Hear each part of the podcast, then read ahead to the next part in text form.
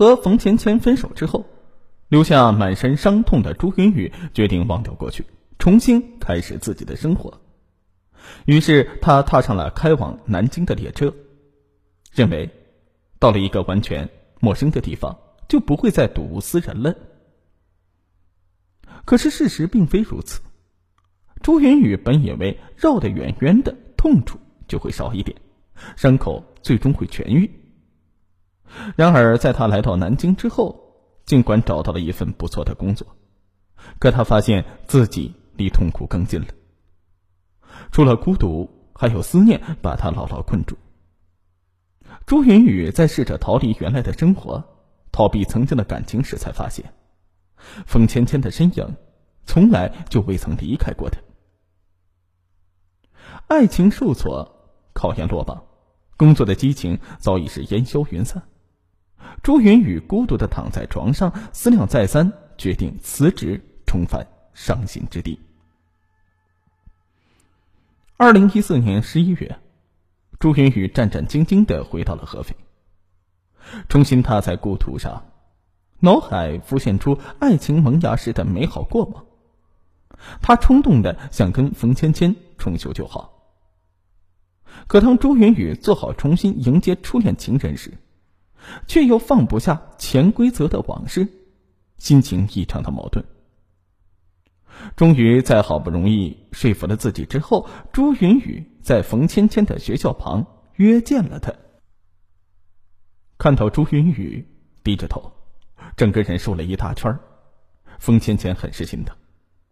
可是当他刚准备安慰他时，却又听到了朱云雨的声音：“今天来。”我只想听你一句话，你跟他之间到底有没有发生什么？是谁主动的？我不在乎，只要你说实话，我绝对原谅你。你说实话，我们回到以前好吗？朱云雨激动的说。几个月不见，风芊芊一直期待着朱云雨一句道歉的话，等来的却是变本加厉的质问。风芊芊气不打一处来。朱云雨，我不知道你心里想的到底是什么。我们曾经幸福过，给我留下一点自尊好吗？你走吧，我们真的没有再谈下去的必要了。冯芊芊没有再看他，只是轻轻的摇了摇头，独自回到了学校。朱云雨的出现，把冯芊芊原本已经平静的生活彻底打乱了。冯芊芊没有告诉任何人，收拾好行李，独自去了上海，想出去散散心，忘记所有的不快。冯芊芊的突然消失，家人和学校一直找不到她，情急之下报了警。回到合肥，冯芊芊得知学校因自己擅自离校，已经将她开除，她彻底绝望了。冯芊芊没有想到，因为一段爱情。自己将失去学业和未来，因此，当他再次接到朱云雨的电话时，毫不犹豫的挂断了。冯芊芊的冷漠，让朱云雨刚刚燃起的热情再一次的被浇灭了。突然，一个念头在朱云雨的脑海中闪过：既然和冯芊芊不能重归于好，那就揭穿这件事儿，让自己好受点，也要悲剧缔造者。受到道德的讨伐。不久，朱云雨在论坛上发了一篇名为“谁有披着人皮的禽兽霍云飞的信息”这样的帖子。帖子称，合肥长江艺苑画室创办人霍云飞以搞美术培训的名义诱奸前去学画的少女，邀请有正义感的人共同声讨和搜集相关证据，把披着人皮的禽兽绳之以法。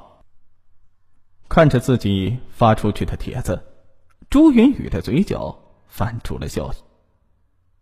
霍云飞，今天就是你身败名裂的时候。可是让朱云雨没有想到的是，帖子很快就被删除了。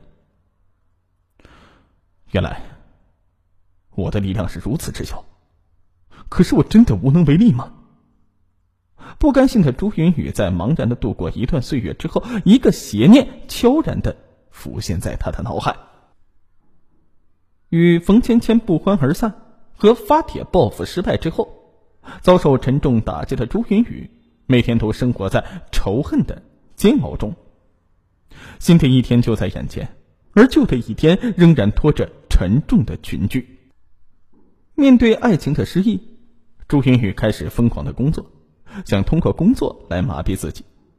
但是怀揣心事的朱云雨却始终无法忘记冯芊芊的一颦一笑，无法忘记霍云飞伪君子的面孔。白天上班想着其他的事儿，晚上又频频失眠，工作始终没有很好的表现，甚至经常失误。就这样，朱云雨接连失去了好几份工作。大学同学不是考研成功，就是找到了稳定的工作，每个人都有很好的前途。偶尔和同学见面，朱云雨感觉所有的同学都知道了自己的失意和落魄，而这一切都来自于霍云飞。二零一六年六月二十九日，朱云雨再一次被公司炒了鱿鱼。这一次，朱云飞喝得酩酊大醉，握着冯芊芊的照片，无奈的泪水再一次的淋湿了他的脸，也冰冷了他的心。突然，他的脑海浮现出一个邪恶的计划：要是让霍云飞永远消失，自己的爱情瑕疵不就抚平了吗？当夜幕渐渐的降临时，这个计划也在朱云雨的心里变得越来越周密。七月六日，朱云雨回到了合肥这个曾经一度让自己幸福又痛苦的地方，一切都没有变，只是物是人非了。他找了个旅馆住了下来，孤寂充满了整个屋子，令朱云雨快要窒息了。这个城市的每一个角落都留有他和冯芊芊在一起时幸福的身影，也留着霍云飞丑恶的嘴脸。朱云雨困在自己的心魔，无处可逃。朱云雨在旅馆待了整整两天时间，最终下定决心除掉霍云飞，捍卫自己的爱情尊严。七月九日晚上，朱云雨从网上查阅并熟记霍云飞的相貌特征之后，到附近的超市买了一把水果刀。这一夜，他想了很多，毕竟这次血腥赴约将搭上自己的前程，但是最终将仇恨包围的他没能走出心魔。七月十日，窗外刚刚泛起了一缕晨曦，朱云雨就呆若木鸡的站在窗前，想着老家年迈的父母。一辈子就为供自己读大学，可到头来却要落得凄凉的晚年生活。一滴泪水从他空洞的眼睛中无声的溢出。朱云雨回过神来，拿起用塑料袋包裹着的尖刀，义无反顾的走出了房间。当朱云雨赶到位于合肥市淮河路步行街的长江艺苑画室时，已经是正值上午十点。此时的霍云飞并没有在画室。霍云飞的妻子刘丽，听说呢他是替人咨询学画事宜，便将他请到了办公室等候。办公室的墙壁上挂着霍云飞的一些油画，而在此时的朱云雨看来，每幅油画都是透露着霍云飞丑恶的气息。想到霍云飞不久就要永远离开这一切，朱云雨冷冷的笑了。十一点半，门外传来了霍云飞意气风发的笑声。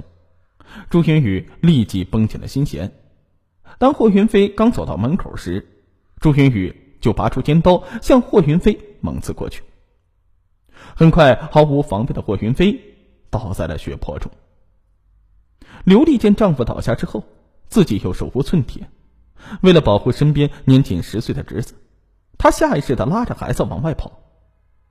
哪知杀红了眼的朱云雨并未放过，回过神来的他朝着刘丽和小孩又是一阵猛刺，直到都没有了反抗才停手。正在朱云雨准备放下凶器逃离现场时，霍云飞十九岁的女儿霍小璐凑巧到画室里玩，不由分说，朱云雨又向霍小璐举起了手中的屠刀。过了许久，朱云雨才冷静下来，发现屋里静悄悄的，倒下的四个人都没有了动静，他这才意识到自己犯下了滔天罪行，错杀了无辜。慌乱中，他丢下了尖刀，向门外跑去。在走出画室的那一刻，和闻讯赶来的警察撞了个正着。束手就擒的朱云雨被押上警车那一刻，高喊着“为民除害”，声音响彻了整个街头，也震惊了他的青春年华。而此时，年轻美丽的笑容和天真无邪的面孔也永远的凋零了。七月十五日，朱云雨因为涉嫌故意杀人罪被合肥市庐阳区检察院批准逮捕。八月二十五日，合肥市中级人民法院对此案作出了一审判决，朱云雨因为犯故意杀人罪，判处死刑，剥夺政治权利终身，并赔偿经济损失合计人民币一百一十六万六千六百零二元。宣判之后，朱云宇不服，当庭表示要提出上诉，但是无论如何，等待朱云宇的将是法律的严惩。